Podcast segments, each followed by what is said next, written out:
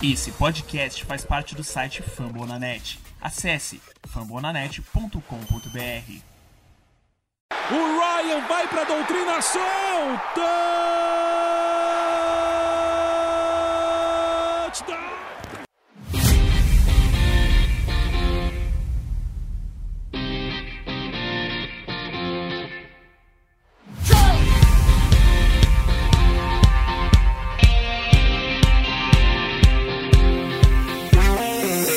Olá, olá, amantes da bola oval, salve nação mais up. Uh, um episódio muito aguardado, acho que tanto por quem nos escuta quanto para nós que vamos gravar aqui da, da equipe do Falcons Play Action. Hoje, time completo. Cara, se eu não me engano, acho que é a primeira vez que a gente grava com todo mundo. Eu posso estar equivocado, não sei se no pré-draft a gente gravou todo mundo junto também. Mas enfim, uh, hoje nós vamos comentar é, um pouquinho depois, né? Já passou o hype, mas ainda sendo muito relevante, as escolhas uh, do Atlanta Falcons no draft de 2022. Uh, acho que acho que é um dos episódios em que vamos ter opiniões mais divergentes aqui nesse, no, no podcast. Geralmente a gente tem uma visão meio parecida, discorda em alguns pontos. Acho que essa vez vai ser um debate bem interessante aí. É... Antes de passar para o pessoal, não se esqueça de nos seguir nas redes sociais, FalconsPlayBR, para saber quando saem os podcasts e também algumas notícias do time a gente comenta por lá, algumas movimentações interessantes. Uh, e é isso. Então hoje comigo aqui, Raso, Rick, Tiagão, Jones. E aí, galera? Se apresentem aí. Fala pessoal, beleza? É, mais uma vez aqui com o pessoal. Acho que o Vitão ressaltou bem, acho que desde que a Raso entrou, não lembro de pelo menos os cinco estarem juntos, então acho que se já teve, desculpa a falha, mas é que realmente também não lembro. Mas bom estar aqui com, com todo mundo, poder falar desse draft aí, que no geral eu gostei, e é isso. É bom debater um pouquinho aí das escolhas que foram feitas pelo nosso Falcão da Massa. Bom dia, boa tarde, boa noite, meus amigos e minhas amigas, que como eu torcem para Atlanta Falcons. É uma honra estar aqui com todo mundo aqui, gente. Nossa, que delícia! Hoje o podcast vai ser cheio de opiniões para a gente falar dessa que é a nova esperança do nosso time. Será que vamos conseguir bons resultados com os, com os, os nossos draftados? Será que a gente vai conseguir ir para os playoffs? Será que a gente vai simplesmente lutar pelo pique 1? Bom, só a temporada regular vai dizer, mas a gente vai dar essas opiniões aqui. Fala aí, rapaziada, e mais uma vez aí, pô, realmente não lembro de reunir os cinco juntos, mas se aconteceu foi uma ou duas vezes no máximo, então muito bom estar de volta aí geral junto aí para falar um pouco do draft. Eu acho que já tem um tempo aí que passou, né? Mas a gente usou bastante esse tempo para ter a melhor análise aí para vocês, para trazer o conteúdo de melhor qualidade aí com relação ao pessoal aí que vai se juntar ao time esse ano, né? E vamos falar um pouquinho sobre o que a gente achou desses jogadores aí que o Fontenot correu atrás. Fala galera, pô, alegria imensa estar aqui, participando com todo mundo aqui, é, time completo, vocês estão vindo nós, obrigado pela força.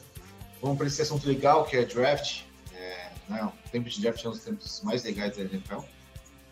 E vamos aí que a gente tem muitas para conversar, vai ser legal pra caramba e obrigado por, por nos acompanhar aí, galera. É isso. Acho que é um dos episódios mais divertidos de se fazer aqui. Acho que vai ter bastante coisa para a gente debater. Uh, então, sem mais delongas, vamos começar. Uh, antes de passar para as picks do draft de fato, acho que tem algumas movimentações é, interessantes para a gente uh, comentar aí uh, dos Falcons nessa off-season, né? Então, acho que a primeira e mais importante é a renovação do Grady Jarrett. três anos, 51 milhões a extensão.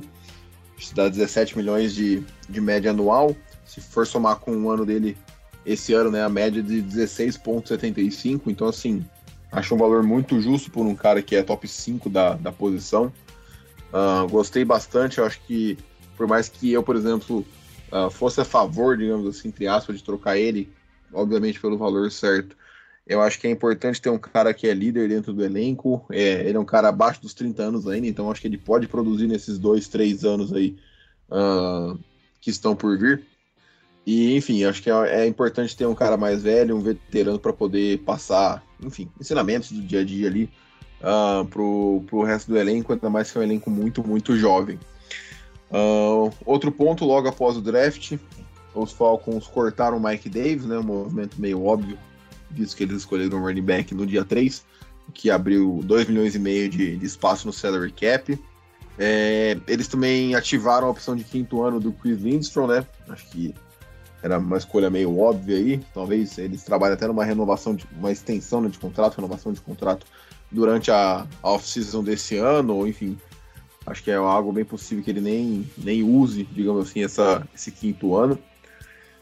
O uh, que mais? Ah, também tivemos, acho que a principal movimentação foi a troca pelo wide receiver Brian Edwards dos Raiders, uh, um cara aí interessante. A gente vai ter um podcast nas próximas semanas comentando um pouco sobre o elenco dos Falcons. A gente vai deixar mais focado nesse aqui uh, pros, pros calouros, pro, pro draft em si. Então, mas só para título de informação, foi trocado uma quinta rodada é, pelo Brian Edwards e os Raiders mandaram uma sétima rodada aí pelo pro, pros Falcons. E também tivemos o corte do Kendall Sheffield aí, cornerback, então acho que foi um alívio aí para muita gente. Uh, ah, e falando do, do, quinto ano, né? A gente ativou do Lindstrom, porém não ativamos do Kelly McGarry. Então, ele é um cara que tem ano de contrato aí, vai ter que jogar muito bem para conseguir uma renovação. Ou então vai ser liberado e vai virar free agent em 2023. Uh, ah, vocês querem comentar alguma coisa sobre isso? Vamos deixar para os próximos episódios e focar no, no draft uh, nesse episódio, galera. Falar rapidinho só do Brian Edwards. Eu acho importante notar que ele já tem dois anos de liga, foi escolher terceira rodada, mas ele tem só 23 anos. E isso é uma idade relativamente nova, assim, né? Considerando que ele já tá na liga há um tempo. Inclusive tem calouro que chega com 24, às vezes até 25 anos. O próprio Ridley em 2018, né, começou na liga no depois do seu 24 aniversário. Então o Brian Edwards, além de ser ter um potencial aí, né, eu acho que veio até relativamente barato para os Falcons. E então a idade dele aí me agrada bastante com relação a, né? Ainda tem bastante a desenvolver, então. Eu acho que agora nos Falcons ele vai ter até mais chance do que ele teve no, nos Raiders nesses últimos anos. E com relação ao Grady Jarrett, acho que o pessoal já sabe, né? Tipo, um dos meus jogadores favoritos. Inclusive eu comprei uma jersey dele esse ano. E quando ela chegou, começaram os rumores de que ele ia ser trocado. E aí me chateou bastante, mas agora com essa renovação aí, acredito que ele deve ficar aí até o final do contrato, então eu, como o Vitão falou, achei uma, uma boa decisão aí por parte do front office e vamos, vamos ver aí como é que vai ser esses próximos anos aí. É, acho que da minha parte eu também só citar que gostei muito do Linderston, mas o Quintana ativado, ele é um cara que é essencial na nossa OL, que é uma OL que ainda precisa melhorar. E também gostei, acho que Brian Edwards é um bom reforço, a gente somou mais um nome chega para somar, então acho que independente de quem vai ser nosso QB titular na, na semana 1, acho que já dá uma melhoria bem legal, assim, perto do que estava umas semanas atrás no nosso corpo de recebedores. Então, beleza. Então é isso, vamos, vamos seguir aqui para a pick do draft. E começando aqui, né, falando em recebedores, começando com a pick de primeira rodada, a pick número 8. É, antes de eu comentar a minha opinião, eu queria aí que quem, quem fosse. Quem foi contra, né? Quem ainda é contra essa pique, uh, por favor, destaque os pontos negativos, que depois eu e quem for a favor da pique destaque os pontos positivos e a gente começa o debate aí. Então, quem tiver alguma coisa para criticar a escolha, por favor, se manifeste. Me chama pelo nome da próxima vez. Nossa Senhora! Que indireta boa que você deu.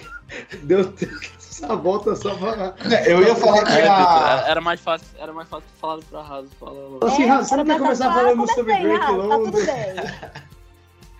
Poxa, assim, eu já superei que a gente gastou pick de primeira rodada com o wide receiver. Eu realmente já passei desse ponto. Agora, nada entra na minha cabeça ter passado o Traylon Burks, por exemplo, para ter pegado o Drake London, cara. Ah, não, não, não, não, não, Calma, calma, calma. Não, calma, eu não vou calma. superar isso, gente. Não, Desculpa. Não, não, não, tudo bem. Você, você chegou num ponto que eu ia comentar. É, mas assim, ó. Eu, faça críticas que não seja assim, ele não era meu wide receiver favorito. A sua crítica é por ele não ser seu wide receiver favorito ou por ele ser um wide receiver? Ou pelos okay. dois? Não, deixando.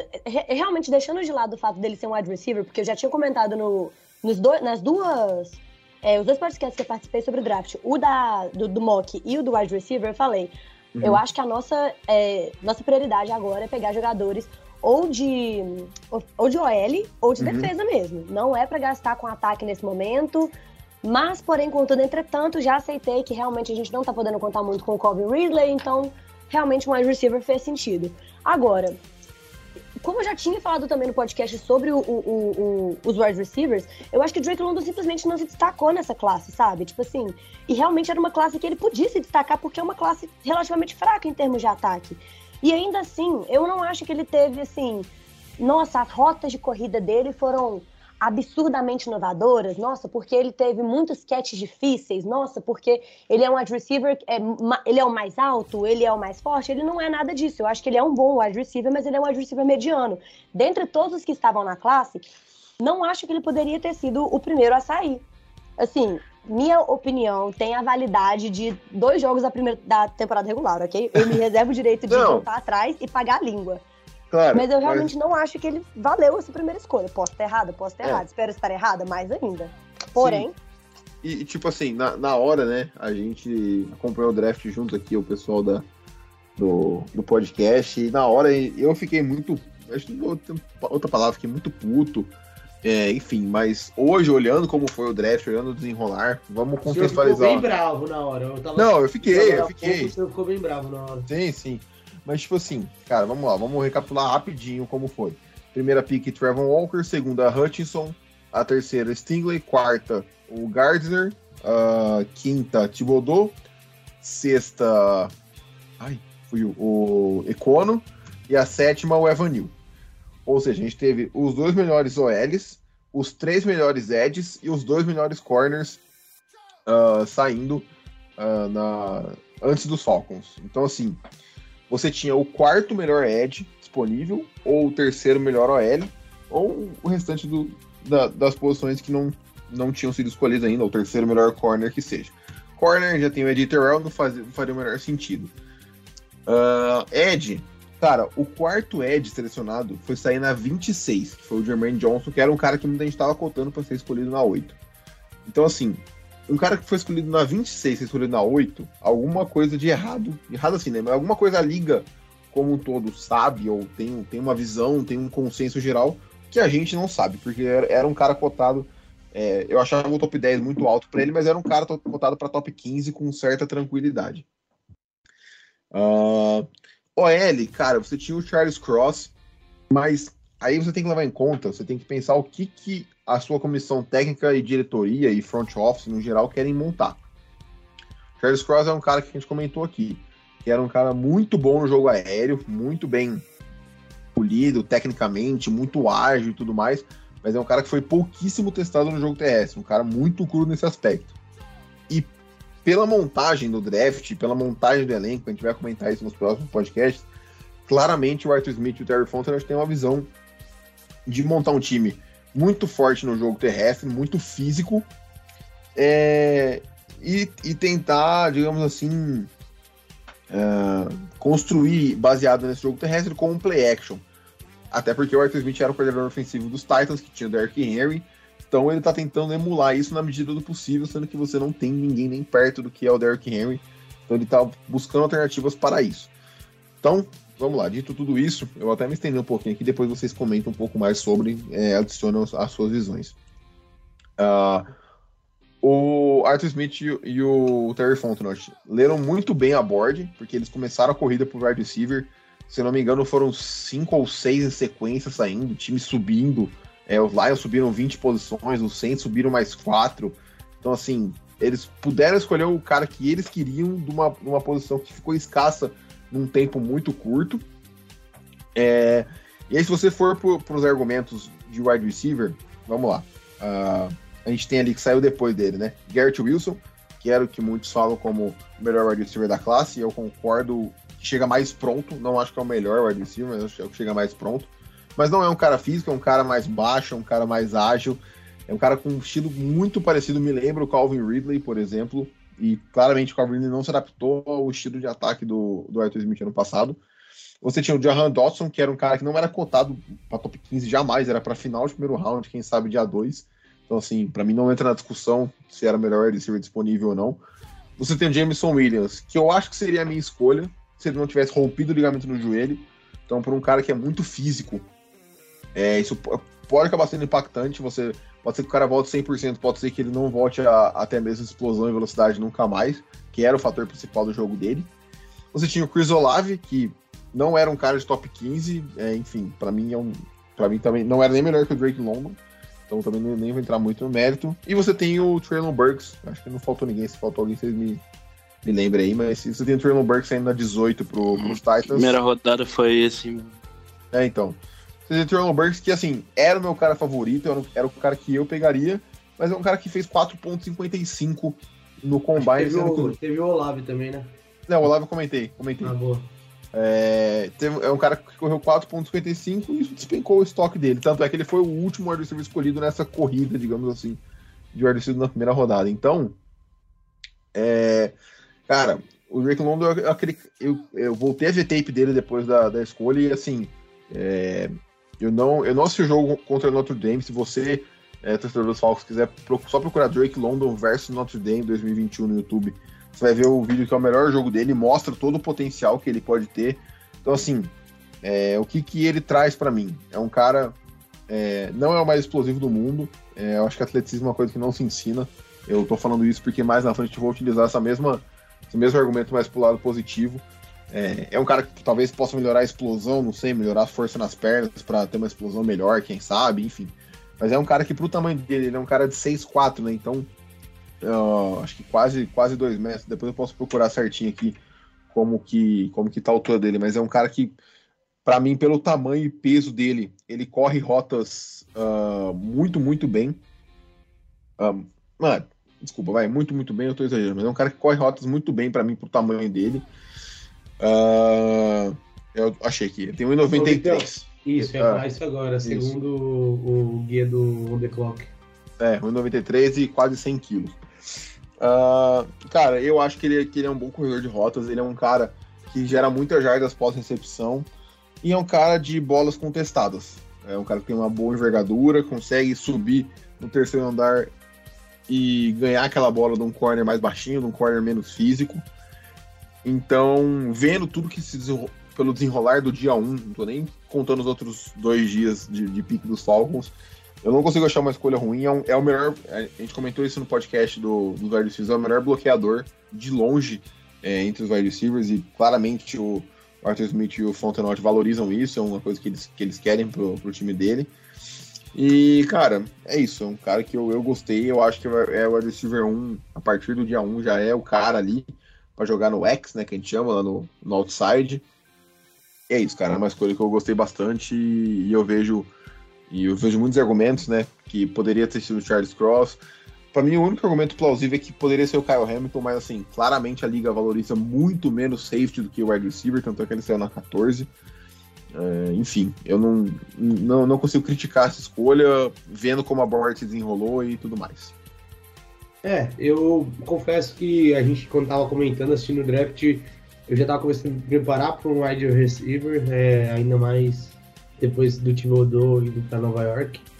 Mas, cara, acho que é, o Vitão falou muito bem. Acho que se o Jameson Williams tivesse saudável, talvez para mim também teria sido. É, foi o cara que veio da tape que eu mais gostei, assim. É, mas é, infelizmente ele teve essa lesão que pode atrapalhar a carreira dele. E, bom, eu gosto do Londo, assim, já falei no podcast de wide receiver. Eu acho que foi uma boa pick e o Vitão já trouxe todo o argumento da corrida de wide receiver no desenrolar do board. Teve gente que subiu pro wide receiver, gastou muita pique, teve gente que escolheu alguns nomes talvez um pouco cedo. A classe de wide receiver se destacava no geral dentro do, do ataque, né? Acho que é a, na posição de ataque acho que é a única que tinha algum valor, valores muito bons é, em primeira, segunda rodada e até uma certa profundidade legal nos outros, no, nas outras rodadas.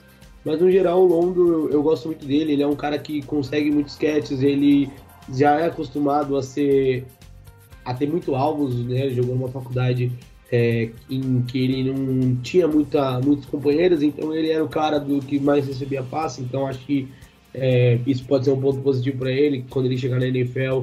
Em alguns momentos o Falcons precisar usar ele muito.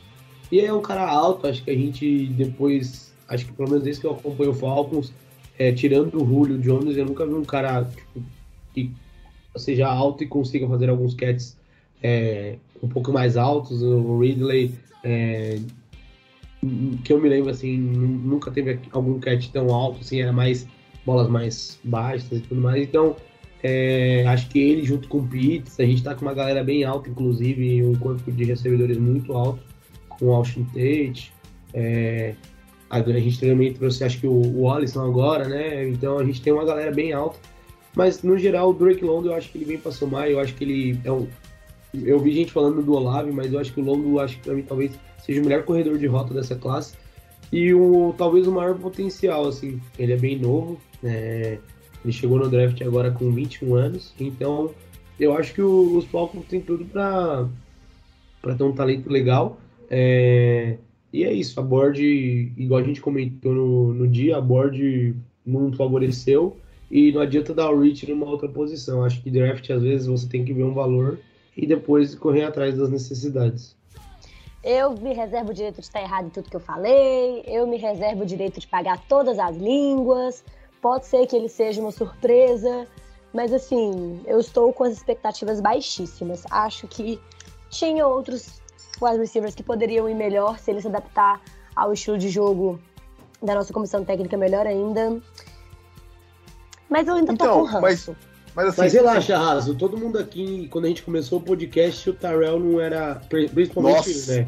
Principalmente é, eu tô, eu tô me apoiando nisso. Tipo assim, pode ser que ele seja simplesmente. Tipo assim, a pessoa, vai, a pessoa que vai me fazer pagar a maior língua da minha vida. E tudo bem. Desde que faça meu time é, pontuar, eu tô super feliz. É, Mas até lá. E assim, é, eu acho que ele, de longe, é o cara que é mais que, que os americanos chamam de plug and play, né? Que é, eu acho que é o cara que mais chega pronto para esse esquema do Arthur Smith. Né? Claramente os técnicos têm uma mentalidade de jogo e ele é o cara que mais se encaixa, assim. Como eu disse, ele não, ele não seria a minha escolha, seria o Traylon Burks, mas eu não consigo exigir que os caras peguem o primeiro wide receiver do draft, um cara que correu 4.55, uma liga que é tão física, enfim. Né? É, tão, claro atle tão atlética como, como hoje, sabe? Os motivos é... deles, é claro que são, tipo assim, os, provavelmente os mais é, profissionais, os mais completos, os mais profundos e tudo mais. É, assim, pra resumir, sinceramente, vamos ver no que, que vai dar, no que, que esse homem vai, vai, fazer pra gente. É, eu, eu, eu não acho que é garantia de dar certo nem nada. Eu acho que, assim, eu acho que é, por ser uma classe de quarterbacks muito, muito fraca, eu acho que o único cara que tá garantido como titular no, na semana 1, garantido não, né? Mas com muitas chances é o Kenny Pickett por ser primeira rodada, os, os demais uh, não têm obrigação nenhuma de ser titulares nesse ano. Eu acho que ele é um cara que pode brigar muito pelo calor ofensivo do ano, tanto por falta de competição, quanto por ser o wide número 1 um, uh, do time dos Falcons, uh, que é um time que provavelmente vai ficar atrás do placar por muito tempo, então vai precisar passar muita bola. E, enfim, só para fechar minha participação sobre o Drake London, passar o, alguns status dele é, de 2021, né? Ele teve, jogou oito jogos só, ele perdeu os últimos quatro por uma lesão no tornozelo, mas já tá 100%, tá participando até do, do minicamp lá do, dos calores e tudo mais. Em oito jogos ele teve 88 recepções e 1.084 jardas. Então, assim, é um cara que teve 11, é uma média né, de 11 recepções por jogo. É, é, muita coisa, isso mostra como a defesa de USC era pautada em cima dele, né, o jogo aéreo tanto pro lado bom quanto pro lado ruim. Então, assim, ele era muito visado pela marcação, mas também produzia muito por conta uh, da sua habilidade, do seu atleticismo e tudo mais. E é um cara que teve mais de mil jardas aí em oito jogos, então uma média superior a 100 jardas por partida. Uh, é um cara que produziu muito bem, teve sete touchdowns em oito jogos. Então, enfim, é um cara que teve uma temporada muito boa. É, ele teve algumas, uh, digamos assim, premiações, né? Ele foi o Player of the Year ofensivo da, da Pac-12, né, que é a conferência de USC. Foi first team também da, da Pac-12. Liderou a Pac-12 em recepções. Uh, e é isso. Então é um cara que teve um excelente ano e enfim, tem tudo para crescer. Outro ponto que eu esqueci de mencionar, ele chega, ele chega com apenas 20 anos na NFL. Então, é, acho que era um dos caras mais jovens aí, acho que ele faz 21 esse ano, enfim, um cara muito, muito novo ainda, tem muito espaço para melhorar e para crescer. É uma pick que eu gostei bastante. Ah, e só lembrando também que ele foi jogador de basquete no, na escola, Sim. né? Sim. E eu até comentei no podcast anterior, ele tinha média de, de, de duplo-duplo por jogo. E aí também, depois que ele foi escolhido, começou a pipocar um vídeo dele fazendo uma enterrada aí que- de 360, bem legal. Então isso também mostra a agilidade dele e o, e o porte físico. É isso aí. Ah, bom, então O... Fechamos? Não, vou falar rapidinho aqui, Vitor. beleza, vai lá. Cara, então, o... eu acho que o mais importante da gente lembrar com o Drake London, além de tudo aí que a gente já falou e tudo mais, é que eu acho importante a gente entender que a gente tá né, com um front office relativamente novo, né? Só tiveram dois Segundo drafts, né? É, segundo ano, então. E. Mas eu acho que o importante nesse momento é a gente tentar confiar no trabalho da nossa comissão técnica, porque é, eles não tinham como saber né, que ia ser o primeiro wide receiver a sair do board. Mas eles tinham essa noção. Eles, pô, a gente tinha essa noção, pô. Então, assim, eles que fazem muito mais estudo sabiam disso. Então, o que eu acredito é. O que eu acredito não, o que eu sei é que eles selecionaram um wide receiver que eles sentiam mais confiança. Uhum. Porque, né? Não tinha nenhum. Ninguém foi escolhido na frente, então eles tinham todas as opções do, do mundo pra escolher ali. Em relação ao wide receiver da classe. E se eles se sentem confortáveis, se eles veem potencial no London pra ser um wide receiver 1, eu vou confiar ne- neles por enquanto. Eu, particularmente, fico um pouco preocupado dele já chegar pra tipo, ser o wide receiver número 1 do time. Isso me preocupa.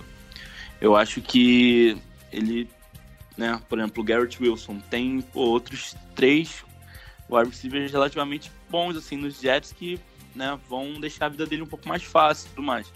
Nos Falcons, basicamente, tem o Kyle Pitts, né, que é um tight end, né, mas que trabalha tanto quanto o receiver. Então, assim, é, eu quero ver como o Drake London vai se comportar com relação a, aos matchups que ele vai enfrentar, porque ele provavelmente vai pegar os corners número um do time, né, muito provavelmente, né, Enf- enfim. E outra coisa também que eu quero deixar o pessoal avisado, né? O pessoal aí que tá muito animado com o Drake London, porque eu acho que esses últimos dois anos da liga deixou o pessoal um pouco muito desacostumado com relação ao wide de calores, né? É, eu acho que o Drake London ele não tá nem perto do Jamar Chase e do Justin Jefferson, né? Que foram. Não, Né, louco, mas al- alguém chegou a fazer essa comparação? Não, é só pra galera aí que tá muito animada, que viu o Jamar Chase na temporada de calor e acha que o receiver já chega assim na liga. Ah. Não é assim. Esses últimos dois anos tivemos casos assim, tivemos, mas não é regra, entendeu? E. E como a Raso falou, realmente, ah, tem outros wide receivers depois que eu gostava mais. E eu, eu acredito até que o Traylon Burks possa ter mais sucesso é, agora no começo do que o. do que o Drake London, até pela situação de quarterback, por já ter um. né? Por ter o Derrick Henry no time, né? O Mike Weber, ano passado, para quem esqueceu, botou o Tennessee Titans na primeira posição da AFC.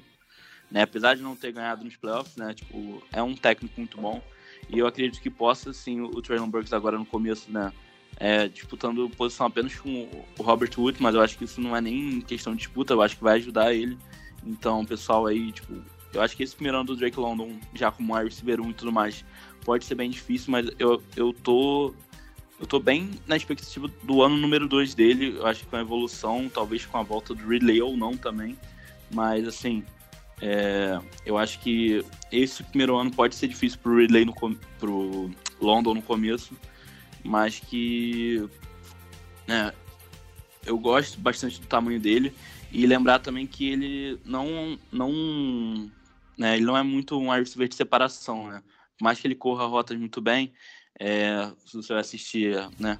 Ele quase sempre tá com o corner pendurado nele, mas ele ganha no tamanho, no. Ah, eu, eu discordo disso aí. Eu assisti uns 3, 4 jogos dele em que a massiva maioria das recepções ele tá dois ou três passos de distância do corner. Seja em rota comeback, seja em slant, seja em rota out. Aí eu discordo um pouquinho. Eu acho que Não, ele tranquilo, Vitor. Eu não vou Mas discordar, não, porque eu também achei que eu achei ele muito fácil de marcar. Tipo, tô falando dos vídeos que eu vi. Claro que a gente tá falando que cada um viu um- alguns pedaços dos vídeos justamente pra trazer essa gama de opiniões diferentes. Mas os Uhum. vídeos que eu vi, eu sempre achei ele muito fácil de marcar. Sempre com o corner bem colado, sempre assim, levando tackle. Assim, justamente porque eu não achei ele tão veloz, assim, né? Mas eu vou ter que concordar com o Thiagão. E, e Vitor, outra coisa. Tudo bem, ele pode ser separado em alguns momentos, claro que nem, não é toda a recepção que ele tá com o corner pendurado. Uhum. Mas eu acho que na NFL ele vai ter um nível de competição muito maior. Então, eu não vejo. o- os corners da NFL, que são muito mais rápidos do que o do college, eu não, não vejo o Drake London ganhando na separação. É torcer pra ele ganhar no tamanho. A gente fala que, que ele, ele é 6'4, né? Se eu não me engano. Eu não. Ele é altura 6'4", 6'4". 6'4, né? Então, Sim. parâmetro aí, o Kyle Pitts é 6'6, então Alden Tate é 6'5, né? Que, então é, é uma altura bem, bem boa para receiver, é, é acima da média, que a gente pode dizer. Então, eu acho que ele vai tentar ganhar no, no tamanho e, e eu acredito que ele possa, sim, em rotas também e tal, mas é, minha expectativa não tá muito alta pro London, não, mas o, o que o Vitão falou com relação a board dos Falcons saberem, tipo, ver o que a gente queria, até porque eu acho que esperar para a segunda rodada ia, ia ser o pessoal, assim, para necessidade dos Falcons, né? Precisando do wide receiver, eu acho que esperar a segunda rodada, realmente, considerando quem estava disponível ele na 8, eu acho que o Drake London, né? Não o Drake London, mas pegar o primeiro wide receiver do board foi a decisão certa. E vamos, vamos esperar para ver agora. Enfim, talvez para o papel que o Falcons precisa de um wide receiver número 1, um, ele tenha sido a melhor escolha. Talvez, né? O pessoal falou, ah, o Garrett Wilson. Acho que o Garrett Wilson com o wide receiver 1 um, ia provavelmente ia passar perrengue. Eu acho que nos Jets que ele tem o Corey Davis e o Elijah Moore, eu acho que ele vai estar tá bem confortável. Mas eu acho que pro que o Falcons precisava de um wide número 1, um, assim, grandão, eu acho que o Drake London pode sim ter sido a melhor opção. Eu acho que se o Fontenot tá confiando nele, a gente tem que confiar e, e, esperar. Claro que a gente pode ter ressalvas como a Raso tem, ou a gente pode ter expectativas como o pessoal aí tem. Eu mesmo, eu acho que eu tô pelo segundo ano aí do London. No primeiro eu não, não vejo ele se destacando tanto não. Apesar do Vitão ter comentado aí que ele, ele até nas casas de aposta tá concorrendo aí pra a, a, a, das melhores chances aí pra calor do ano, a galera no Fantasy já tá de olho nele. Mas eu particularmente eu acho que eu acho que a gente vai ver o breakout dele no segundo, talvez no terceiro ano aí. É, cara, assim, é um cara que eu espero que se produzir entre 700 e 800 jardas esse ano, pra mim tá excelente. Não, não espero mais do que isso dele. Mas enfim, perdemos, perdemos não, né? Mas gastamos muito tempo aqui no London, vamos passar pra, pra próxima pique. Uh, indo pro segundo dia, uh, acho que muita gente achou que os Falcons iam subir pro final da primeira rodada para pegar um, um quarterback, né? Ainda mais com a se desenhando do jeito que estava, quase todos disponíveis, só o Pickett saindo ali na escolha 20 para os Steelers, mas não subiram. E aí no começo do dia 2, é, os Falcons eram um trade-up, subiram na pick dos Giants, trocaram com os Giants a pick 43 para subir para 38 e gastaram uma escolha de quarta rodada para subir essa para essa escolha. Eu achei um pouquinho salgado por subir cinco posições, mas enfim, era no segundo round, né? que era um valor a ser, a ser pago ali, era um cara que eles gostavam bastante. É, e eles selecionaram um Ed, que foi o Arnold Ebikeri, uh, de Penn State. Então, assim, foi um cara que a gente, tinha ainda na, na board, né, o Boyemaf de Minnesota, que era um cara que eu gostava, a gente tinha o David Odiabo, mas, de novo, o Boyemaf é um cara de 24 anos, se eu não me engano, faz 25 ainda esse ano, e o David Ojabo tá vindo de, de, uma lesão no Aquiles, né? Rompeu o tendão de Aquiles, que acho que é uma das mais graves que você pode ter. Então, de novo, acho que os Falcons foram um cara bom, mas uma escolha segura. É... O que, eu tenho para falar do Ebiqueire, pelo que eu vi? É um cara muito sólido, acho que para mim essa palavra que melhor define, é, tanto no jogo terrestre quanto no jogo aéreo. Para mim é um cara que já chega hoje, né, para ser titular, como Ed número 2 ali, do lado do Lorenzo Carter. Uh, é um cara um pouco menor, né? Ele é um cara de 6'2". É, isso dá 1,87m. a gente fala isso, parece pouco, né? Mas enfim, é um cara um pouco mais baixo do que a posição pede. Mas ele tem uma boa envergadura. É, ele é um cara que foi melhorando com o passar dos anos lá em Penn State. Então, no primeiro ano dele como titular, ele teve dois sacks e dois tackles for loss. No segundo, quatro sacks e oito sacks e oito tackles for loss. E no último ano agora, 9 sacks e meio e 17 tackles for loss. Então, assim, é um cara muito treinável, né? Que é o que os americanos gostam de chamar. É um cara muito disciplinado, que sabe ouvir bem, sabe evoluir. Então, acho que isso foi um ponto que o Arthur Smith e o Fontenot valorizaram bastante nele. E assim, cara, é, é um edge, sabe? Eu nunca vou criticar essa escolha, era, era uma posição que a gente precisava muito, poderia vir no primeiro round, acabou não vindo. Mas eu vi muita gente falando que esse era o range, né, digamos assim, que o EBK ele tinha que sair. Uh, comecinho do segundo round, alguns falando até final de primeiro, até falando que foi um estilo do, dos Falcons. E a gente pulou, e de novo, né, o Fontenot e o Travis Smith leram bem a board, porque pularam as duas escolhas seguidas do Seahawks, que pegaram o Boiemaf, é, então, assim, de novo foram muito bem nesse quesito. Começaram ali uma mini corrida por Ed de novo no segundo round. Então, foi uma pick que eu gostei bastante. Foi uma das minhas favoritas aí no, no draft. É, vale parabenizar eles, porque eles, além de lerem bem a board, né, escolheram o time certo, né? Porque o Giants tinha escolhido o Thibodeau na primeira rodada, então talvez é, ele tenha o Odulari, né, se não me engano. Então, é, era um time certinho ali, porque não ia pegar essa posição. O Falcons viu. É, nessa pick, acho que eu gostaria de comentar um, comentar um pouco sobre o jogador. Eu gostei de ver, acho que essa ousadia né, do, do nosso front office, né? É, a gente ficava receoso se eles iam subir em algum momento e tudo mais, mas acho que é bem legal ver que quando eles estão afim de um jogador, quando eles sentem a board, eles vão subir, que era uma coisa que acho que nos últimos anos a gente era bem eu travado. sentia falta dessa, dessa agressividade, eu sentia falta. Isso.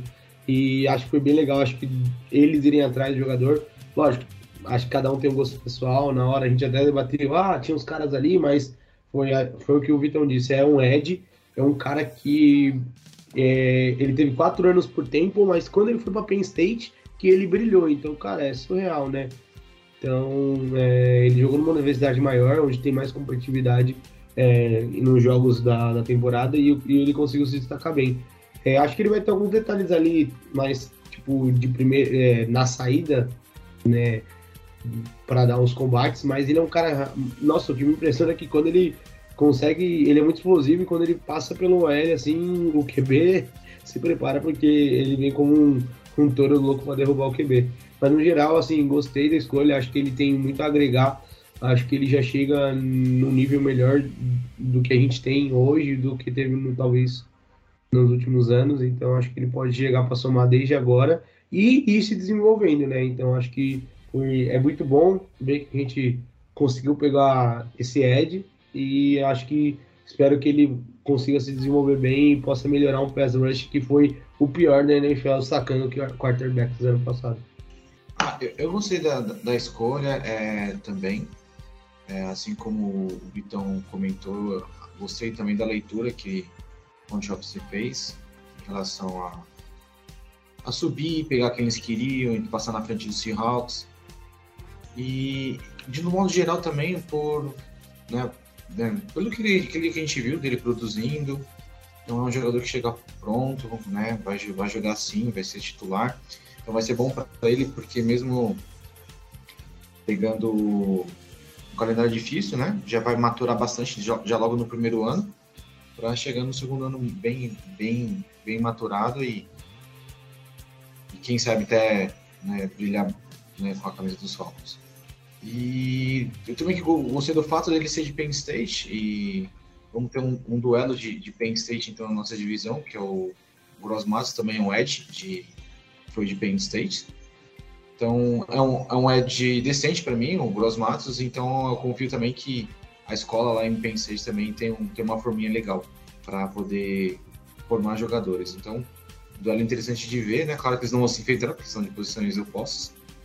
Mas aí é legal de ver que, né, State está formando bons Eds aí, titulares para a NFL. É, o. Falei, falei errado. Não, não, não, depois de você, meu caro. É, obrigado. O, ah, o Rick falou, lembrei também que o Michael Parsons, apesar de não ser Ed Ed, né, ele foi de Penn State também e teve mais de 10 sacks pelo Dallas Cowboys ano passado, calor defensivo do ano. Então, realmente tem, tem esse fator. Mas o que eu queria falar mesmo é que uma das coisas mais chatas no draft é quando você está esperando para fazer a escolha e aí você já tem um cara em mente, e aí, pô, logo na sua frente, ou dois antes de você, vem e pega. Então, eu acho que o Fontenot, ele foi ele foi nos caras dele, realmente, não só no Ebiqueire, mas no Ebiqueire eu acho que foi o melhor exemplo dele falar, pô, não vou ficar aqui na 43 e esperar sair para pegar outro que se segue. Eu vou gastar aqui uma quarta, gastar, né, trocar uma quarta rodada para subir e pegar quem eu realmente sinto mais confiança, assim como pegou o Drake London, que foi o primeiro wide receiver a sair, então, tipo assim, eu quero os meus caras, independente, né, não vou, não vou esperar chegar para para me contentar depois, então eu gostei bastante dessa atitude, né, do front office. Mesmo assim, ah, talvez o Boyamaf venha a ser melhor e tal, mas é, independente de qualquer coisa, o, eu acho que o Fontenot ele tentou errar menos. Eu acho que ele foi no que ele sentia mais segurança, no que Ele ele, foi sentia que era mais seguro.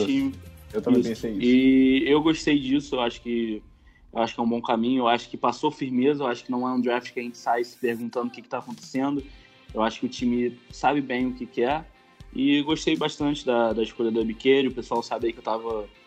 Né, tudo que eu queria no draft era um Ed, né? Não importa qual fosse também, mas assim. é, acabou que a gente escolheu até dois, mas a gente vai chegar lá, enfim. E gostei bastante do Abiqueiro, ele teve um, um ras bom de. Eu pesquisei aqui uma- o que o que o Falcoholic postou, acho que se não me engano é 8.9. 8.9, é isso mesmo. É isso, mesmo. Isso, então- aberto aqui. É, tirando a questão do tamanho dele, eu acho que tudo dele foi muito, muito bom, assim, então é, eu tô confiante, eu acho que acho que tem tudo aí para ele se desenvolver bem. É, não sei se ele chega para ser titular, mas considerando o nosso elenco, assim, não, não ficaria surpreso também, né? Não sei se o pessoal vai esperar, mas eu, eu não esperaria, né? É, eu, eu tô esperando que ele seja titular já, logo, logo no começo. É, sobre o Haas, ele teve explosão e agilidade de elite e velocidade muito boa. Só a parte da- das métricas de tamanho dele que ficou abaixo, como eu disse, né? Um pouco mais baixo e mais leve pra, que a posição exige. Então, esse tipo de coisa eu acho que dá pra. É dá pra- contornável. É, Não, e é muito assim, mais cara- contornável do que o resto, então. É. E é um, é um cara é, que, pra mim, claramente o teto dele é ser um excelente, um bom, um sólido Ed número 2. é, é um cara que ele foi uh, second team All-American ano passado, first team da, da Big Ten, né, que é a conferência de Penn State, liderou o time em tackle for loss, é, em sacks. Então, assim, era o grande destaque defensivo, bloqueou dois field goals também na temporada passada, nos 12 jogos que jogou. Ah, é um cara que, pra mim, se produzir entre 7, entre faz 6 e 10 sacks no ano, tá excelente. Não, não, não. Acho que esperar mais, acho que esperar duplo dígito de sack todo ano dele é se iludir com uma coisa meio irreal, assim, meio ilusória, Hum. na minha opinião. An- Antes de passar para a Rasa, é, eu só queria lembrar que a gente teve 19 sacks no total ano passado, foi o pior da liga disparado, que é uma vergonha, então eu fico feliz do front office estar correndo atrás disso, né? Claro que, pô, teria sido muito legal ter selecionado o Thibodeau na 8, mas não era um cenário Real. é, real e, e não aconteceu, mas assim, é, isso que eu vou falar agora a gente nu- nunca vai saber, mas eu acredito que em outros anos o Ebiqueire talvez tivesse sido selecionado na primeira rodada. Eu acho que essa classe Também tinha- acho. Tinha uma galera muito boa aí. E, e o próprio Ebiqueire, a gente comentou aqui no episódio de Ed que ele estaria cotado ali pro final. Assim, eu acho que se o Jermaine Johnson e o Carl Laftis não tivessem caído tanto, era bem plausível que Kansas City tivesse selecionado o Ebiqueire ali na 30 ou na 29, né? Que eram as escolhas que ele tinha. Enfim, é... tá contigo, Raza. Ou acho que eu não vou.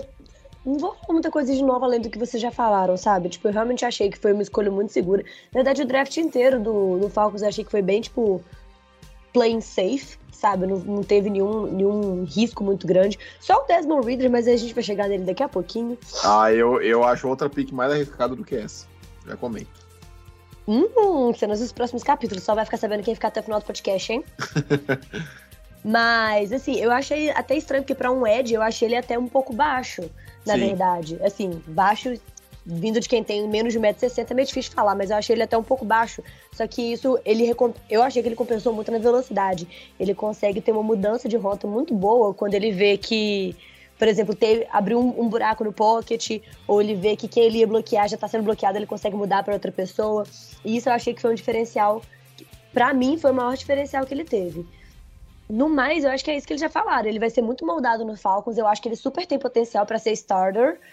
E, bom, estou ansiosa, sinceramente. acho que foi uma ótima jogada ter conseguido pegar ele na, na segunda rodada. Mas assim, a gente já sabia que, a, que o segundo dia seria de jogadores mais defensivos mesmo, né? Então Uhum. também não é surpresa. Sim, é isso. Ahn, bom, passando aqui para a próxima escolha, é, para mim, é- essa sim é uma escolha bastante arriscada, apesar de eu ter gostado. Ah, na pick 58, a gente selecionou o Troy Anderson, linebacker de Montana State. É, foi uma pick bem controversa no dia, especialmente pro pessoal lá dos Estados Unidos, porque, enfim, o pessoal tava com essa mentalidade que a gente tinha que pegar jogadores de Georgia, né, da faculdade de Georgia, porque, enfim, tinha, tinha muito cara bom e tudo mais, e a gente tinha na board ainda o Nakobe Dean, né, é um cara que despencou na, no draft, caiu, caiu para final de terceira rodada, um cara que a gente tava cotando para quem sabe, final de primeira. Então, é, cara, sobre o Troy Anderson, assim, é um. Pra mim, é o unicórnio desse draft. Ah, é um cara absurdamente atlético, é um cara que teve o Haas 10 em linebacker. Mas você quiser ter acesso ao Haas, né, só digitar Relative Athletic Score no Google. Lá você consegue brincar um pouco, você consegue rodar diferentes posições para ele. É, para ele não, né? Para qualquer jogador e ver qual seria a pontuação se você rodar pro Troy Anderson em basicamente todas as, posi- as posições, ele tem o Haas nota 10. Então, assim, ele é um verdadeiro é, canivete suíço, né? Vamos dizer assim. Então, ele é um cara muito, muito completo. É um cara que começou jogando de quarterback, depois virou running back, depois virou linebacker lá em Montana, que é da segunda divisão do college. Isso foi um, a maior, assim, red flag que eu vi o pessoal é, comentando. Mas, cara, é aquilo, é um potencial totalmente atlético absurdo, tem se bem desenvolvido tecnicamente, tem tudo para ser o melhor, um dos melhores linebackers da liga, assim, um cara muito, muito dominante. É um cara que é aquele cara para jogar por dentro, né? Um inside linebacker. É um cara que cobre o, o campo de ponta a ponta com uma facilidade é, muito boa, digamos assim. E, cara, é isso, sabe? É aquele é, é o cara. Eu não espero nada dele em 2021. É um cara que vai ser utilizado talvez no Special Team. É um cara que, para mim, talvez contribua é, nesse sentido. E quem sabe, é, vamos ver as movimentações até, até o final da off-season, né? Tem rumores que o Dion Jones possa sair antes da, da temporada começar. Se o Dion Jones de fato sair, aí eu acho que ele pode ter uma quantidade significativa de snaps já como linebacker. Eu acho que tem que ser testado, é dentro de campo que se aprende. E se tem um ano que os jogadores dos Falcons podem errar, podem cometer erros, é esse ano agora. Ninguém espera nada. Então, cara, é isso. É um cara que eu gostei bastante. E é um cara que a gente vai ver do que, que a comissão técnica é feita. É um cara muito versátil, o Dan Pease gosta disso é, para as defesas, é, mas é um cara cru no aspecto de leitura de jogo, tecnicamente, da posição e tudo mais.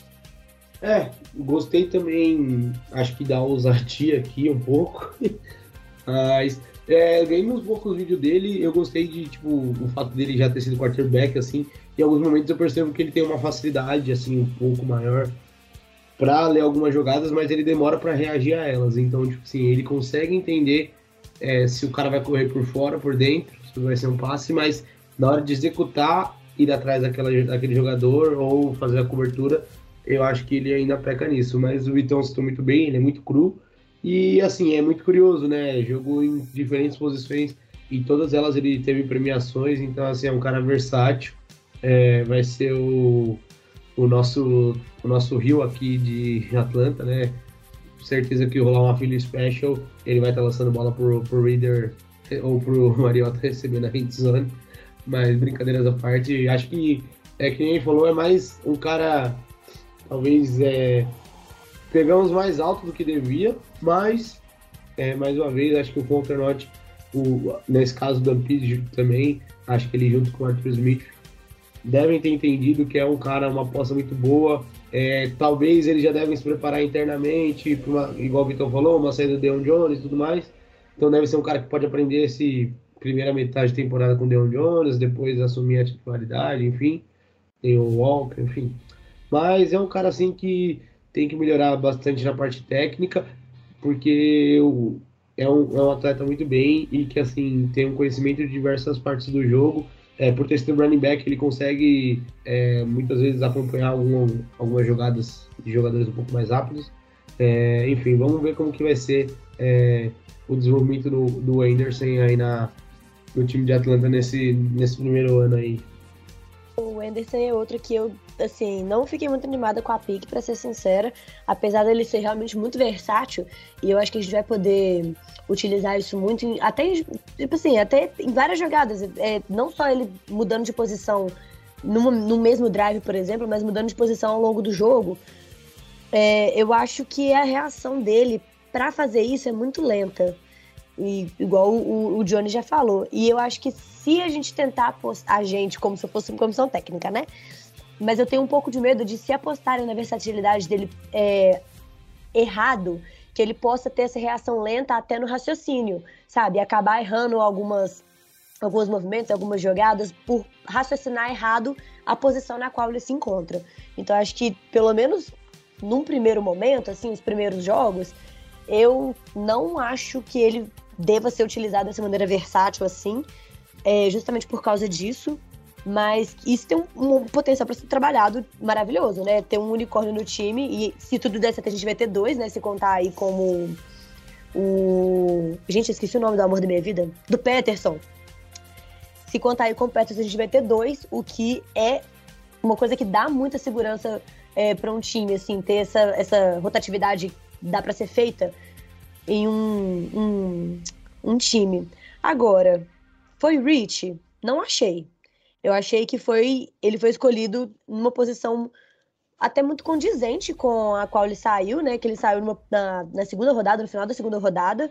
Eu achei que foi condizente com os stats dele, com a, até a posição dele também, sendo linebacker. Ele foi escolhido como linebacker no caso, né? Não achei que foi, foi uma escolha muito fora da realidade, não, pra ser sincera. Tô ansiosa para estar errada sobre ele não ser tão versátil quanto eu estou pensando. Mas só o tempo dirá. É, não, e assim, até um ponto antes de alguém é, complementar alguma coisa aí. É, se é um time igual os Ravens, os Patriots, pegando esse cara, todo mundo fala, não, mas o potencial atlético tá ali. É uma franquia muito sólida, não sei o que, não sei o que lá. Mas quando alguma franquia dita disfuncional, né, entre aspas, Jaguars, Falcons, Panthers, Lions, que é, franquia, é franquias que tomaram decisões erradas nos últimos anos, mas, enfim, é, faz essas escolhas, aí todo mundo cai matando. Então, assim, é muito mais fácil bater em franquias que já estão mal do que ficar criticando é, franquias que, enfim, têm tido campanhas vitoriosas nos últimos anos e tudo mais. É só um comentário que eu vi bastante, tanto de analista brasileiro quanto de analista gringo. Acho que a má vontade acaba, acaba acontecendo com muita frequência. Pô, pô Vitão, você falou, falou bem, bem, bem ao ponto mesmo. É, se é se é o Champeito que escolhe esse jogador, nosso arquival técnico que se aposentou, nossa, Champeito, novo canivete suíte de Champeito, entendeu? Uhum. E aí vem alguém novo e tenta fazer uma coisa nova. Ah, não, pá, foi um hit, então. Mas, enfim, vamos ver. É, assim, sinceramente, se você colocar. Se a gente colocar o nome dele no, no YouTube, a gente vai ver ele fazendo de, de tudo. Correndo, recebendo, lançando bola para touchdown, é, pick six, é, bloqueando atrás da linha de scrimmage, enfim. Tem de tudo. Não, não sei o que esperar dele realmente, porque exatamente por causa disso, não sei o que esperar dele. Não sei para onde ele vai se encaixar, não sei a mente de, do, da nossa comissão técnica ao draftar ele.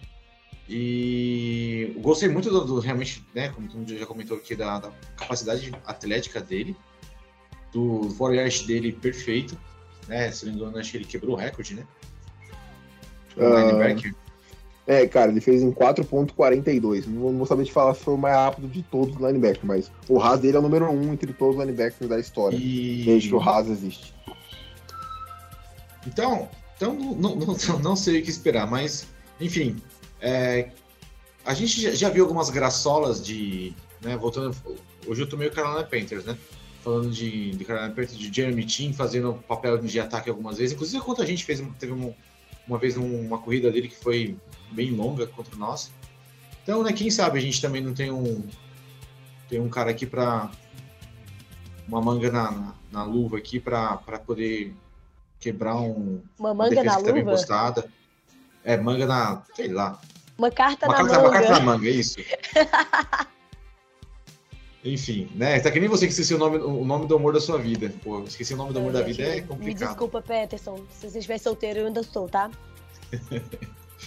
então é, é, é, bom que de repente, né, quem sabe a gente quebra alguma mente de, de defesa assim e consiga um bom avanço. Hoje, só fazer um comentário rápido sobre esse negócio que vocês falaram dos técnicos, assim. Realmente, tipo assim, é, quando é um, um técnico com hype maior, as pessoas costumam, né? A mídia costuma dar muito menos é, cornetada. Só que assim, isso também, velho, infelizmente a gente tem que aceitar, aceitar e reconhecer o mérito de alguns treinadores. O Arthur Smith está sendo o melhor head coach possível? Não, assim, eu acho que ainda está aprendendo a treinar o Falcons. Mas o que ele conseguiu fazer com o Peterson, por exemplo, se o, eu acho que vai depender muito mais da versatilidade realmente do Anderson do que agora, no momento, do que uma parada técnica, sabe? Porque o, eu acho que com o Peterson já foi provado que a comissão técnica conseguiu trabalhar e conseguiu fazer ele atuar em várias posições e de várias maneiras diferentes. Então eu acho que não vai ser problema do técnico dessa vez, não. Vai ser muito mais o potencial do Anderson e provar que ele é realmente um canivete suíço, igual a gente está esperando que ele seja. É, mas assim, cara, só um breve comentário que a gente já tá quase chegando uma hora de episódio e ainda falta muito, muita gente para falar. É, eu entendo que os treinadores têm o mérito por onde eles passaram e tudo mais. Uh, porém, eu acho que, enfim, acaba tendo uma boa vontade com certas franquias e má vontade com outras. E não tô falando só dos Falcons. É isso aí desde sempre, desde sempre. É, enfim, cara, igual, todo mundo, só um exemplo muito breve aqui, todo mundo deu o draft dos Ravens, que foi um dos melhores de todos, não sei o quê. Cara, desculpa, você pegou um safety você pegou um center, você pegou um Ed que, tá, que rompeu o ligamento do, do Aquiles, e você pegou dois tarentes na quarta rodada. Isso não foi um puta draft. É, a, um, minha opinião, tá? As pessoas têm que parar de ficar julgando o draft de acordo com a board que elas montaram. É, beleza, você pode ter a sua board ali, o que, o que na sua opinião é o melhor atleta, mas você tem que entender qual que é a mentalidade do time, qual que é o impacto dessa escolha no time é, e qual é o biotipo de jogador que eles estão que eles estão draftando. Então, enfim, acho que a, a, análise do draft de uma equipe tem que ser feita dessa forma. O... Então, só pra gente fechar o Troy Anderson, é... eu particularmente não estava esperando um linebacker, né? Mas... Também não. Mas assim, é... considerando. Ah, vai ser um linebacker aqui, eu acho que, de novo, o Fontenot foi atrás do cara que ele queria porque tinha uma série de linebackers mais falados que saíram depois, como Chad Mumma, Christian Harris, o próprio Zaboa. Léo Chenal. Léo Chenal. Chenal. Então, eu acho que o, que o que eu mais gostei nesse draft, né? Ah, vamos... Ah, minha escolha favorita... Não, o que eu gostei desse draft foi a segurança que o front office teve de falar, ó, eu gosto desse cara, eu vou escolher ele mesmo tendo essas opções. A minha escolha é essa e eu não, não vou atrás de outro porque é o que sobrou. Porque... Então, tipo assim, eu, eu acho que essa mentalidade foi mais importante. Eu acho que o time tá. O Fontana tá seguro na estratégia dele. E, assim, esse ano, é, né, particularmente, não estou esperando grandes coisas para Falcons, mas eu acredito que daqui dois anos a gente vai estar tá falando muito bem desse draft aqui. E, né, porque hoje a gente não tem como saber, né? A gente realmente vai, vai ter um, uma opinião formada daqui dois anos, depois que a gente vê né, a temporada de calor, a temporada de segundo ano de, desses jogadores, a gente vai poder falar, foi um bom draft. Hoje a gente está analisando baseado no que o pessoal jogou no college, o que o time precisava. Mas eu, eu particularmente, daqui dois anos, eu acho que a gente vai olhar para trás e, e, agradecer bastante por esse draft. A minha, minha esperança é essa. Né, eu não vou me prolongar muito, acho que em relação ao Anderson, se falaram muito bem, ele é muito atlético, muito versátil, né, em questão de, né, já jogou de várias posições. E já que, já que era para apostar no linebacker, eu acho que ele é uma boa aposta. Até porque a gente tem uma série de outros linebackers no elenco, então ele não necessariamente tem que produzir agora. Por mais que eu queira que ele seja testado como calor, eu acho que a gente não precisa disso, entendeu? Por ter trazido, enfim, outras opções. É, é isso. Só para comentar aqui, como eu comentei dos outros dois, né? 2021 ele foi All-American de forma unânime, foi o Player of the Year da é, defensivo da conferência dele, a Big Sky. é, first team também da, da conferência, era o capitão do time. Então, alguma das premiações aí que, ele, que o Troy Anderson obteve no, no último ano aí. Uh, bom, passando aqui, acho que para a pique mais importante, que talvez possa causar mais impacto nos próximos anos aí, uh, e acho que totalmente inesperado, acho que ninguém previu isso acontecendo. Eu não vi ninguém falar dessa possibilidade, assim, enfim, de acontecer. Uh, na escolha 74, se eu não me engano, os Falcons selecionaram Desmond Reader, é, corner, é, quarterback, desculpa, de Cincinnati. E, cara, eu particularmente gostei demais dessa escolha. Uh, quem, quem viu o, o podcast do, de quarterbacks viu minha, minhas muitas críticas ao, ao Reader. E, assim, é, eu, eu sentia muito assim, vendo, me parecia muito o Matt Ryan dos últimos anos. Então isso foi me dando meio que um desespero, mas depois, eu, depois da escolha eu voltei a ver o vídeo dele. É, e assim, para mim, claramente o problema dele é precisão. É, é, um, é, um, problema meio gritante em alguns momentos, é preocupante quando você olha. Mas, cara, é um cara muito atlético, é um cara que correu 4.5 no, no combine, então é um tempo pô, absurdo para para quarterback, é um tempo de wide receiver praticamente. Ele correu mais rápido que o Traylon Burks, por exemplo, uh, a título de comparação. E, cara, enfim, é um cara, para mim, que tem todos os é, intangíveis, né? Acho que o Rafão Martins comentou isso, muito pessoal da Green comentou isso, e tem todas essas, essas questões intangíveis que é, cercam ele, que parece com que ele seja um bom, um bom quarterback, é, que ele possa ser um franchise quarterback. É, é um cara que foi titular durante seus quatro anos lá em Cincinnati. É o QB com mais vitórias na história do college. Isso pode parecer muito irrelevante. É, o Thiagão tem a memória aí absurda, vai falar dois, três caras que tiveram vitórias absurdas como o QB de college não vingarem nada. Mas, assim, é um ponto positivo. É, não, isso não significa que ele vai virar o, o, próximo Tom Brady, mas é um ponto positivo, é um cara vencedor. É, esse negócio de DNA de mentalidade. Eu acredito muito no esporte, no geral, não no futebol americano, no esporte como um todo. Eu acho que isso acaba se, se traduzindo é, para dentro de campo. Uh, e, cara, é um cara que, assim, ele é 100% capaz de, de, de, ser um titular na liga. É, é, ele não tem capacidade hoje para ser titular, mas eu acho que o teto dele seria tranquilamente ser um QB top 10. É, o teto, teto, tô falando. Se chegar no, no, auge dele. Não acho que vai ser um QB top 5, não acho que vai ser um Josh Allen, um Patrick Mahomes, um Lamar Jackson. Né? É, talvez vire, mas não, não imagino ele brigando por um MVP da liga um dia. Enfim, não, é, não é esse tipo de coisa. Mas é aquele cara que, com um elenco de apoio bom ao seu redor, eu acho que, que se, se, se, o, se o talento se traduzir para NFL, ele pode um dia conduzir uma franquia a um título de, de Super Bowl. Ah, então, Reader, eu já eu tirando essa parte da, da precisão, acho que eu também já gostava bastante dele.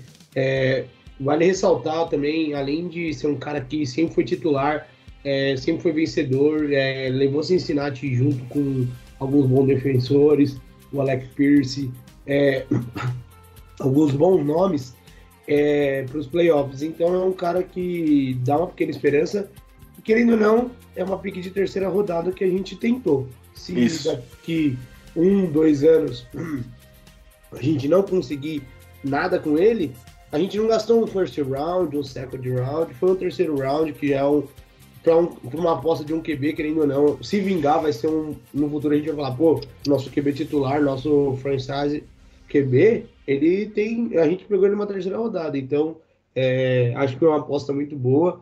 É, também, para quem tiver um tempo e quiser ler, o Vitão, ele compartilhou com a gente, acho que é o, Trey, é o The Players Tribune, é, tri né? Tribune, Tribune, isso aí. É, tem um texto bem legal que ele fala sobre toda a vida dele e tal. Ele, e é um cara simples, ele é determinado, ele busca vencer. Ele já chegou, lógico, foi draftado, falou falou que só vai sair de Atlanta ganhando Super Bowl e tudo mais. Mas assim, é um cara que eu tenho certeza que ele vai tentar melhorar o seu jogo e ele vai buscar muito isso, então acho que é um QB que pelo menos nesse ano a gente pode. É, acho que eu vou fazer uma predição arriscada, acho que ele vai ter mais partidas como, titu, como titular do que o Mariota, acredito. Isso se ele já não for titular de início. Mas no geral acho que é isso. O que mais me preocupa com ele é a questão que o Vitão trouxe, que é a precisão. É, de resto, ele é bom com o jogo corrido.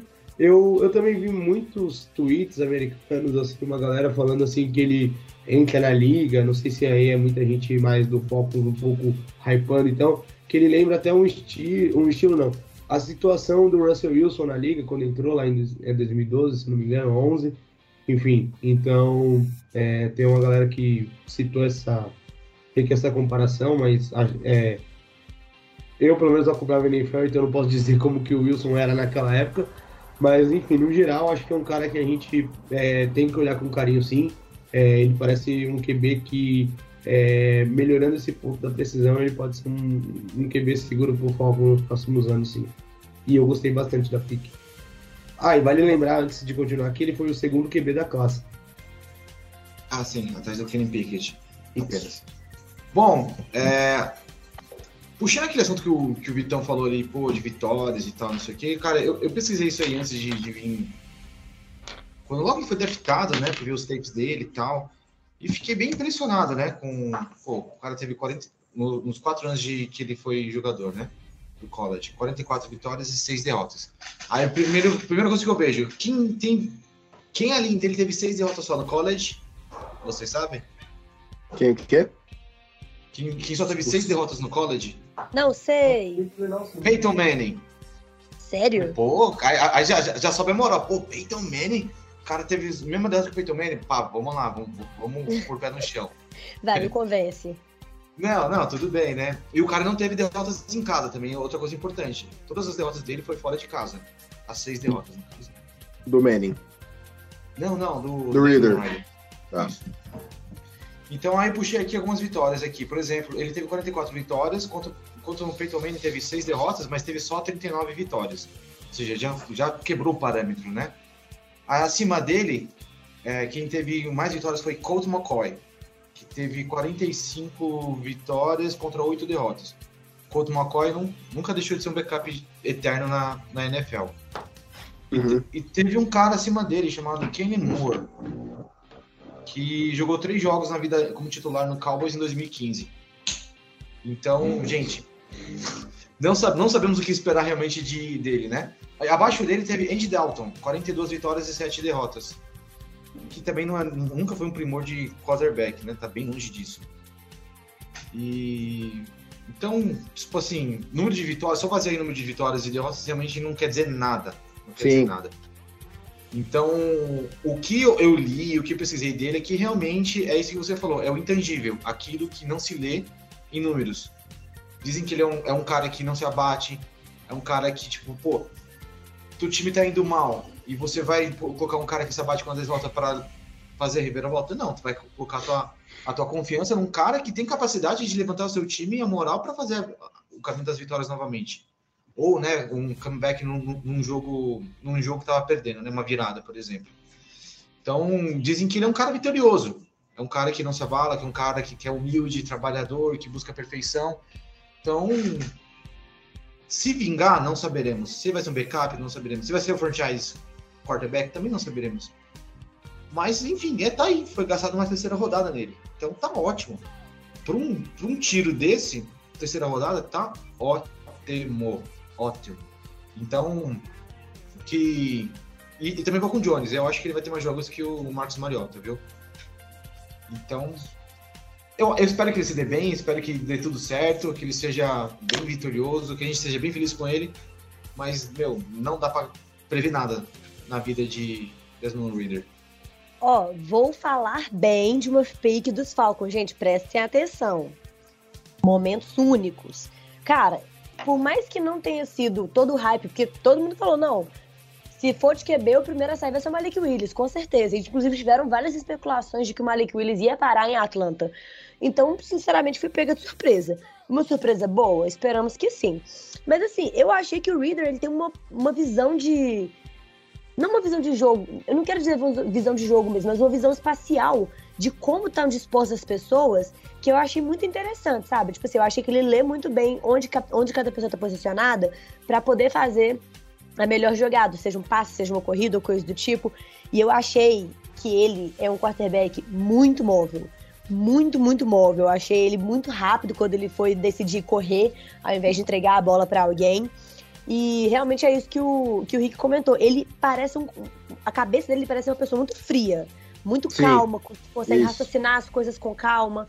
Eu não sei se isso pode vir abaixo, dado que o nosso pocket é simplesmente inexistente. Esperamos que não seja, mas é uma coisa que pode abalar um pouco as estruturas mentais do pobre coitado, né? Vamos ver como é que ele vai sair.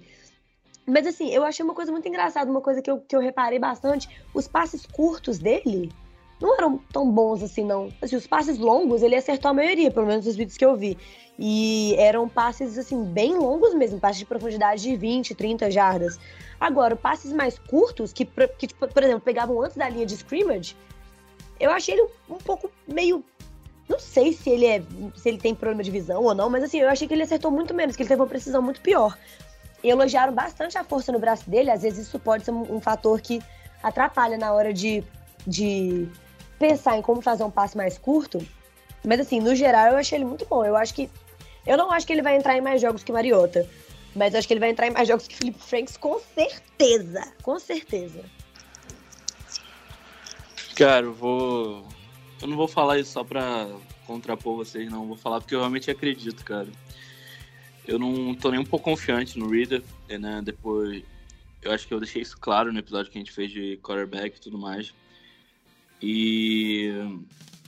E além disso, né? tipo, Depois que a gente fez a, a escolha, eu voltei, assisti outros jogos dele e ainda assim eu não, não consigo ver ele tipo, se desenvolvendo num grande jogador assim na NFL. Como o Vitão falou, ah, o teto top 10, eu. Pô, cara. Assim, hoje com o que eu vi, não, eu não consigo nem, nem falar isso. Ah, entendeu? não, acho- beleza. é Ah, não, beleza, aposta, mas, tá aí eu, Tipo, mas aí eu tô colocando o teto dele, né?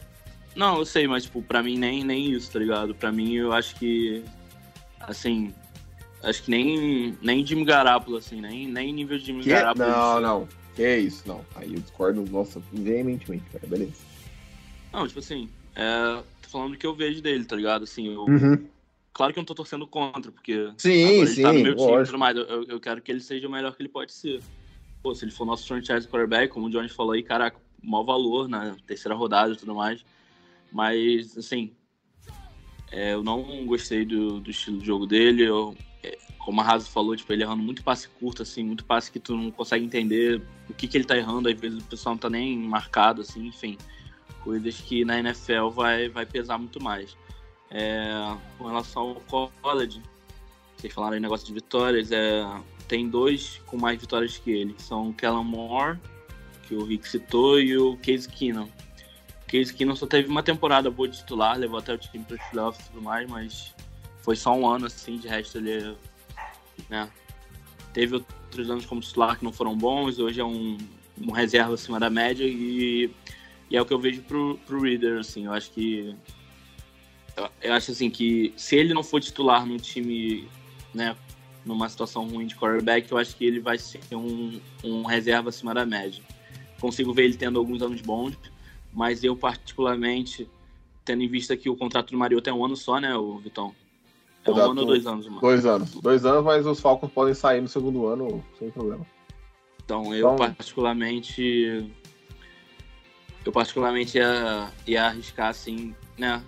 Em alguém na, na primeira rodada do ano que vem, que é uma classe bem melhor de quarterbacks. E claro que isso tudo pode mudar, né? Enfim. Mas eu. Eu hoje eu acho que, que o Reader, assim, não, não vem para ser o nosso futuro, né? Pode ser que o front office veja, veja ele assim, ache ele, pô, top, queira ficar três anos, assim, tentando fazer dar certo. Mas eu, particularmente, não, não, tenho, não tenho essa noção. Acho que ele vai ter que fazer bastante para me provar o contrário. E o que me preocupa é o Falcons fazer mais ou menos que. Assim, claro que são situações drasticamente diferentes, né? Mas o Giants, nos últimos quatro anos, com o Daniel Jones, o time está estagnado. E eu tenho medo do Falcons ficar quatro anos apostando no Reader para só depois ver que precisa de um quarterback novo, entendeu? Eu acho. Mas assim, só Eu- usando de exemplo os Giants. é, Desculpa te interromper. Mas pra mim ele é um. O, o Giants, ano que vem, supondo que eles ser com o Daniel Jones, é um time que tá pronto. Só precisa de um quarterback. Mas o time tá pronto pro ano que vem. Eu, eu discordo um pouco disso, mas particularmente eu acho que o Falcons, assim, é, a a única explicação que eu consigo ver é o, é o Fontenot achar que precisa de mais tempo para deixar o time pronto. E aí, nesse, nesse meio tempo, usar o Mariota barra Reader ali para tampar o buraco. E aí, quando realmente tiver ali engatilhado, trazer um quarterback novo, eu particularmente não, não concordo completamente com isso. E também não acho que é isso que ele tá fazendo. Eu acho que ele realmente acredita que o Reader já pode se titular Eu também acho. esse ano ou ano que vem. Mas Também acho. como eu não vejo isso no Reader, eu arriscaria outras coisas, né? Enfim, é, vamos, vamos ver aí como é que vai ser. Se o Reader vai começar semana 1, semana 5, 17. A gente tem que esperar para ver, até porque terceira rodada é muito difícil estipular esse tipo de coisa, né? Kenny Pickett, a gente sabe que em algum momento ele vai começar. Provavelmente na semana 1, mas se não for na semana 1, esse ano ele tá jogando ainda. Agora o Reader eu já não, já não consigo nem, nem ter uma previsão. Acho que se fosse para fazer tipo, uma aposta, uma aposta segura assim, ah, semana 8, que é a metade da temporada, ou semana 6, que geralmente é o tempo médio ali de 5 jogos para substituir o quarterback. Mas eu não tô com altas expectativas pro Reader. E eu realmente, como a Asa falou, cara, tô torcendo pra. No caso, ela com o Drake London, mas eu tô torcendo pro Reader me fazer, me fazer errado, me fazer queimar a língua, mas minhas expectativas pra ele estão bem, bem, bem baixas. Eu não, não tô. né, enfim, não tô esperando grandes coisas dele. Até pela questão do elenco que ele tem em volta dele, eu acho que para ele ter sucesso na NFL, ele vai ter que chegar num time muito mais pronto do que o Atlanta Falcons. Eu não vejo ele elevando o nível do time, eu acho que ele é mediano a ponto de tipo, só trabalhar com o que tá ali. Eu acho que ele não consegue fazer nada muito além disso. Não, enfim, não tem um toque diferenciado como os, os grandes quarterbacks têm. Ah, isso eu concordo. Enfim, então, Ah, mas, é- cara, eu, eu acho que assim, você acertar um. Nem, por exemplo, desculpa, eu não, por exemplo, deixa eu pegar. O Russell Wilson é um cara que eleva eles ao, ao seu redor, pegando um cara de terceira rodada pra baixo. Pra mim, o Dak Prescott não é um cara que eleva os caras ao seu redor. Ele é um quarterback muito bom, mas eu não vejo ele levando os jogadores ao seu redor. Então, assim, pra mim, ele é um cara que ele pode jogar muito bem, mas ele é um cara que não é, ele não vai transformar um wide receiver mediano num cara bom. Pra ok, mim, eu mas, acho. o- mas eu acho que exatamente como você esperar isso- falou. Ah, Mas é isso que você falou, o Drake Prescott, ele, na maioria da carreira dele, teve times bons e conseguiu fazer bem com aquilo, jogou muito Ah, bem todos esses mas é isso que eu né? espero do Reader. É isso que eu espero Então, do mas- Reader. Mas como que a gente vai esperar isso do Reader se o nosso time ainda vai demorar pra ter, entendeu? Ah, não, mas eu não tô Opa. esperando que ele, que ele tenha 3 mil jardas esse ano. 4 mil jardas. É, eu não tô enfim, esperando isso dele. Tipo, esse ano eu não tô esperando números dele, eu tô esperando performance. é, então, eu, eu nem performance tô te esperando, eu É. realmente tô, tô pra ser surpreendido, mano, porque Sim. por mim, né, né, assim, eu acho burrice, mas eu também não ia ficar abalado se o Mariota começasse todos os jogos esse ano. Uhum. Eu acho burrice, É. mas se isso acontecer também pra mim é diferente, porque eu não. Porque pra mim a gente tinha que arriscar em alguém em 2023. Claro que dependendo de onde a gente É. tá no draft, né? Mas eu acho que pode ser uma situação no estilo Josh Rosen. Só que, pô, o Reader sendo terceira rodada é uma situação bem mais tranquila, entendeu? Enfim, É, vamos, vamos minha comentar. opinião. assim. va- Vamos comentar sobre essa disputa de QB no podcast sobre a, o elenco na parte ofensiva. É. Acho que eu tenho uma opinião sobre isso também. Eu tenho um debate bem, bem legal. Vamos É, seguir, vamos seguir. Cara, agora falar bem rapidinho das próximas escolhas aí. É, bem rapidinho mesmo, já tá quase uma hora e meia de, de episódio. Ah, a segunda pick de terceira rodada, o D'Angelo Malone, outro Edge de Western Kentucky, ah, dessa vez. E assim, um cara que eu gostei bastante, mais um Edge, não tem como reclamar. É um cara é, que é um pouco mais alto do que o, o, o Ebikeri. É um cara de 6'3, então 1,90m, mas ainda um pouco abaixo para a posição. É um cara leve, é um cara muito explosivo, rápido, só que ruim contra o jogo é, terrestre. É um cara que vai entrar, eu acho, né? Basicamente em situações óbvias de passe, em third downs, para pressar o quarterback e sacar ele de fato. E, cara, é, é isso. Passar um pouquinho ah, só dos, dos stats dele aqui antes de passar pro pessoal. Mas, cara, é um cara que o nível de competição eu acho que é um pouco ah, preocupante, digamos assim, né? Mas é um cara que teve 9 sacks na última temporada e 17 tackles ah, for loss. Foi Defensive Player of the Year da, da conferência dele, First Team também. Liderou em tackles, em tackles for loss, sacks e fumbles forçados. Ele forçou quatro fumbles. Ah, então é isso, cara. Para mim, o resumo dele é um cara muito bom contra o jogo aéreo, para muito explosivo, para fazer o, aquele contorno de arco no cara de linha ofensiva sacar o quarterback, mas é um cara que precisa se desenvolver no jogo terrestre ainda. É, ele é um talento um pouco mais cru na posição. É, realmente é um cara que antes do draft não estava no meu radar. É, gostei um pouco dos números, mas assim, é, aí fui ver, fui ver as tapes dele e realmente sinto que ele está bem cru. Acho que apesar de, é, de ser uma posição bem rigorosa nos Falcons, eu acho que ele ainda vai ter um primeiro ano mais difícil de se adaptar na NFL. Mas acho que ele corrigindo alguns defeitos, ele pode ser um jogador ou de rotação, talvez no tanto que ele evolua um futuro titular, mas é um cara que acho que chegar no primeiro momento para ser bem desenvolvido mesmo e futuramente tentar se formar um, um edge ali para nos ajudar. Mas é, é, um cara que acho que só os bons números é, me chamaram mais atenção. Assim, acho que os vídeos em alguns momentos eu fiquei meio em dúvida do que do, do quanto que ele pode chegar, né? Acho que é, se ele tem um teto que a gente pode dar coisa ou não. Então realmente ele é um cara aqui que para mim é um escuro ainda, é, vendo ele vendo os vídeos, então eu espero que ele possa ter um desenvolvimento, um encaixe muito bom aqui com os Falcons e possa ser um jogador que nos ajude nessa posição, pelo menos enquanto ele ainda fizer parte do elenco. Eu achei que essa pique do Malone foi uma coisa, assim, esperada, igual eu falei. A gente precisava de compor um pouco melhor a nossa defesa. Eu achei que ele foi muito é, bem em todos os jogos que eu vi dele, muito rápido, mas, assim, apesar de conseguir adentrar muito no pocket quando necessário, e fazer pressão no, no quarterback, mesmo assim, mesmo que não, não resulte num sec ou num teco, ele conseguir fazer pressão no quarterback, eu achei ele meio devagar para pensar. Tive assim, um pouco essa impressão que quando tinha uma mudança ali na dinâmica do jogo, quando um alvo que ele ia marcar já estava marcado, ou quando o quarterback mudava sua rota, ele demorava um pouquinho de tempo para poder raciocinar isso e escolher o que fazer. Eu acho que isso é uma coisa que ele vai pegar com o tempo, né? Ainda mais que a NFL é outro nível de exigência, é outro nível de, de cobrança também do que o college. Então, pode ser que ele amadureça mais esse pensamento, mais essa visão de jogo. No mais, eu achei que ele é um jogador bem consistente, apesar de tudo. Essas entradas do pocket que eu. Foi o que eu mais observei, eu achei muito legal.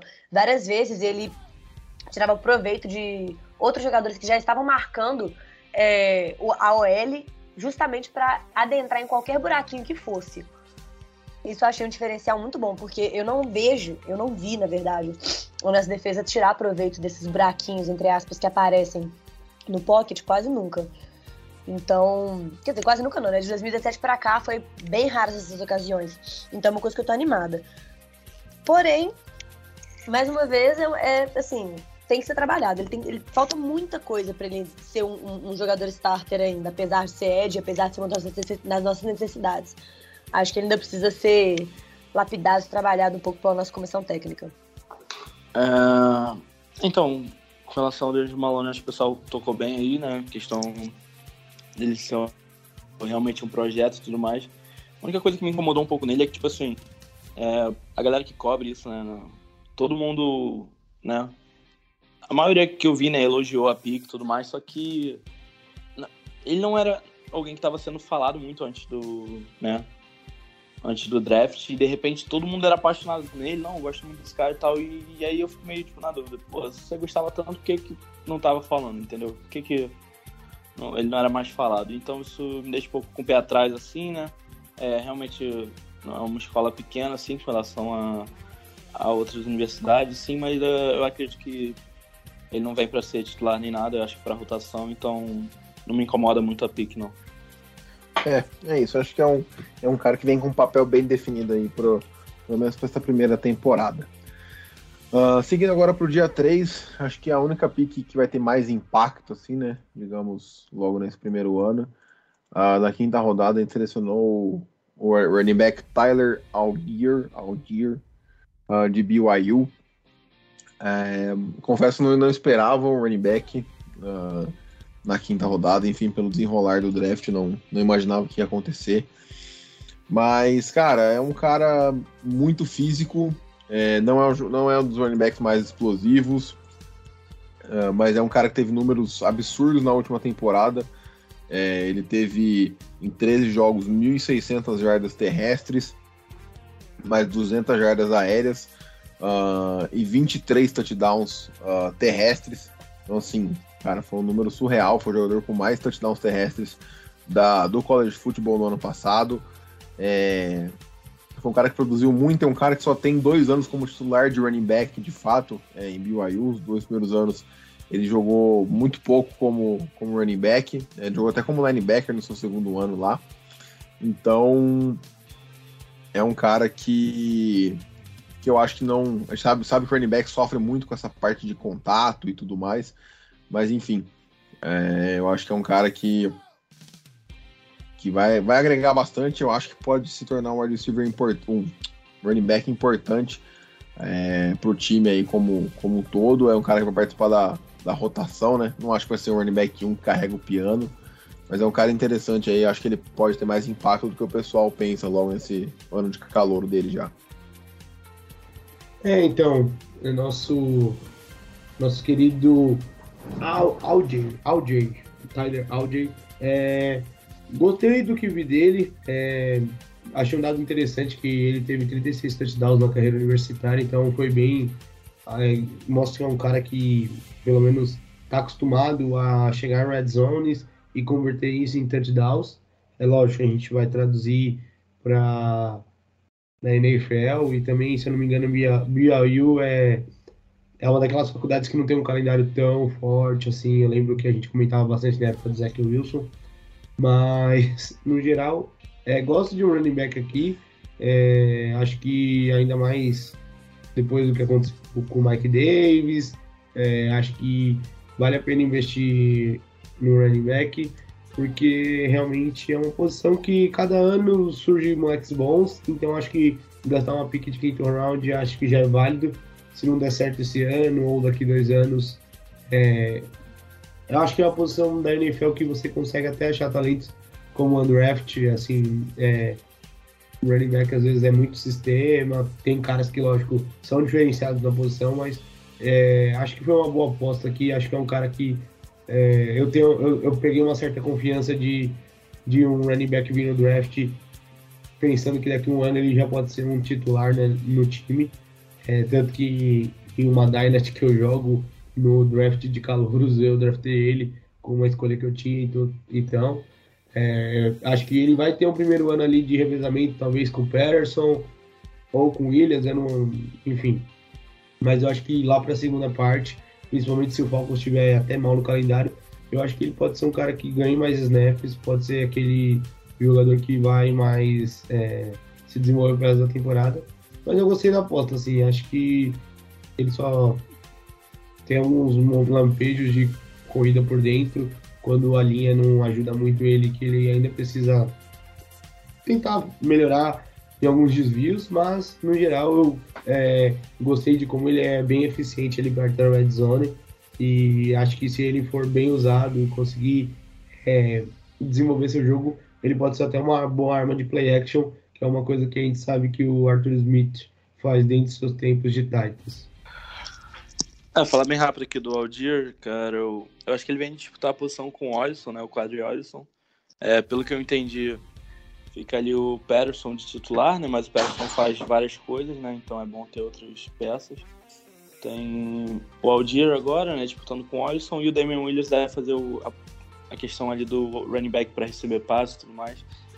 Então, acho que o Aldir, né, não sei se ele vai ficar, terminar no practice squad ou tomar essa posição aí ou se a gente vai com quatro running backs para temporada. Mas como for, assim, é, eu acho que é válido essa aposta. Acho que é algo que a gente tinha que ter feito ano passado, ao invés de dar um contrato para Mike Davis, que eu nunca achei que podia ser um, um running back número um, né? Mas que, né, enfim, não deu certo em Atlanta e a gente segue a vida aí. Vamos. Mike Davis já tá de time novo, agora tá nos Ravens. Mas eu acho que era justo sim arriscar no, no running back no draft. E se não der certo aí ano que vem a gente gasta outra quinta rodada até a gente acertar aí. E vamos ver qual vai ser. Enfim, eu tô. Não tô com alta expectativa pra ele não, mas eu, acho que ele pode, pode dar bons frutos aí. Eu acho que, acho que, como eu falei antes, tem que botar todos os calores mesmo pra, pra jogar, ver o que a gente tem e se não der certo já, seguir em frente, até porque quinta rodada não tem esse compromisso todo de ah não, isso tem que dar certo, ele tem que ter uma posição no time. Se ele nem, se ele nem entrar no 53 ali também não vai, não vai ser o, fim da franquia. Não. É isso. Uh, cara, e agora essas últimas duas escolhas de sexta rodada, acho que a gente pode falar junto aqui. Uh, foram dois jogadores de Georgia, né? Então, finalmente aí, Fontenot e Arthur Smith fizeram a vontade da torcida lá de Atlanta e pegaram os caras. Eu acho que essas picks foi mais também para ter essa aceitação da torcida, sendo bem sincero. A gente sabe que sexta rodada, a chance de dar certo é baixíssima. Mas enfim, na sexta rodada eles pegaram na primeira pick o Justin Schaefer, uh, guard de Georgia, e na segunda pick do sexto round, o John Fitzpatrick, tight É, sendo bem, sucinto aqui, não tem nem muito comentar, tem pouquíssimo vídeo, pouquíssimo material para a gente analisar.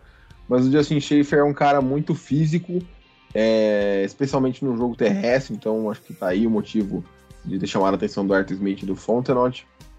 É um cara que sofre um pouco com a agilidade lateral ali, enfim, com a explosão e tudo mais, então naquelas jogadas em que o cara de linha ofensiva tem que se deslocar, né? É, fazer um pull, que a gente chama, fazer algum movimento mais, é, digamos assim, diferente, pode ser que ele sofra com isso.